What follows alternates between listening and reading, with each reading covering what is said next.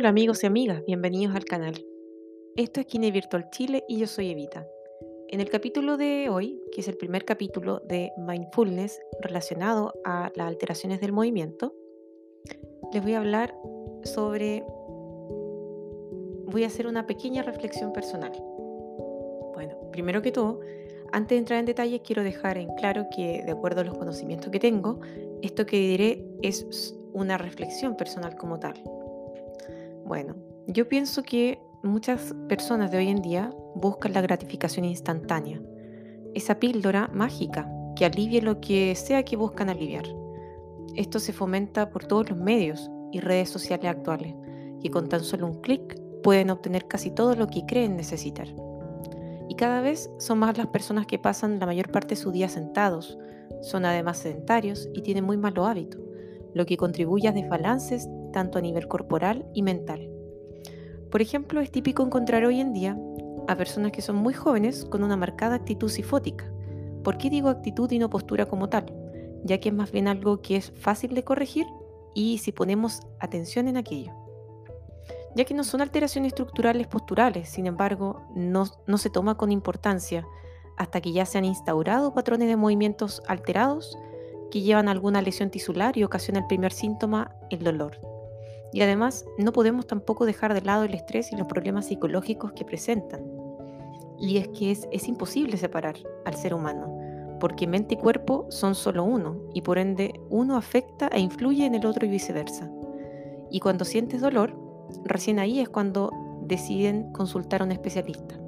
Sin embargo, ¿por qué no se piensa en prevenir a través de diversas prácticas, ya sea a través de la meditación, a través de la atención consciente, el ejercicio físico y otros buenos hábitos?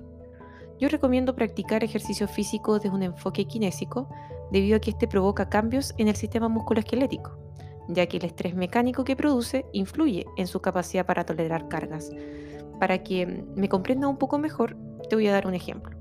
Si consideramos, por ejemplo, las actividades cotidianas que realizamos a diario y analizamos que estas incluyen, por ejemplo, la repetición de movimientos y le prestamos generalmente nosotros muy poca atención, tanto a la alineación de nuestros segmentos corporales como a los patrones de movimiento que realizamos en nuestras actividades diarias y los movimientos repetitivos que hacemos durante nuestras actividades cotidianas y también laborales.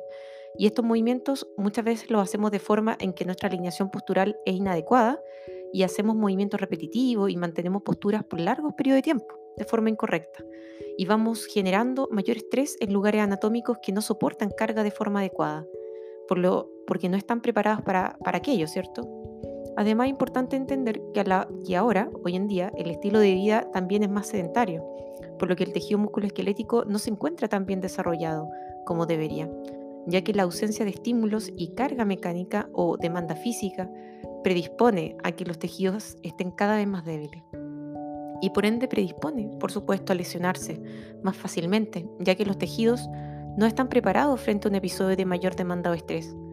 Esto sumado a los malos hábitos cotidianos, como por ejemplo no dormir tampoco lo suficiente, va a influir de manera negativa incluso en nuestro sistema endocrino, que es secretor de hormonas, tales como por ejemplo el cortisol, la hormona de crecimiento y otras hormonas, por ejemplo como hormonas tiroideas, etc. Por ende, como no hay una adecuada recuperación eh, de nuestra mente y cuerpo, eh, y tampoco de nuestro sistema musculoesquelético, entre otros, ¿cierto? Porque también hay otros que no alcanzan a recuperarse. Em, además, predispone, por supuesto, todo esto a generar lesiones y enfermedades. Por lo que como recomendación, desde un enfoque biomédico y también kinésico, es importante dormir 7 a 8 horas en promedio, por lo menos al poder realizar 30 minutos de actividad física al día e ir aumentando de manera progresiva en la medida que tu cuerpo lo permita y tu mente lo tolere.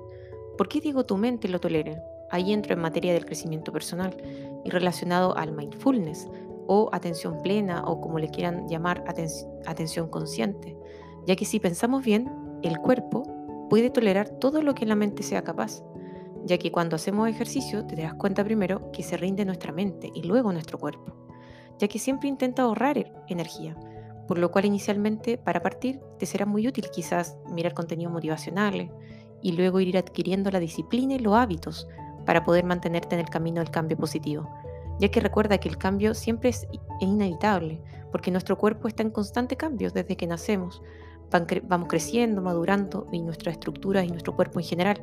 y luego vamos envejeciendo, por lo cual es inevitable el cambio. Pero el progreso ese sí es opcional, ya que tú puedes decidir hacer el cambio y mantenerte enfocado, ya que donde pones tu atención, pones tu energía. Y al final de cuentas, eso somos, energía en forma de materia. Y nuestra mente es inseparable de nuestro cuerpo. Espero que este contenido te sea muy útil y nos vemos en un nuevo podcast. Te invito también a dejar tus comentarios en redes sociales y a escribir sugerencias en los comentarios. Nos vemos.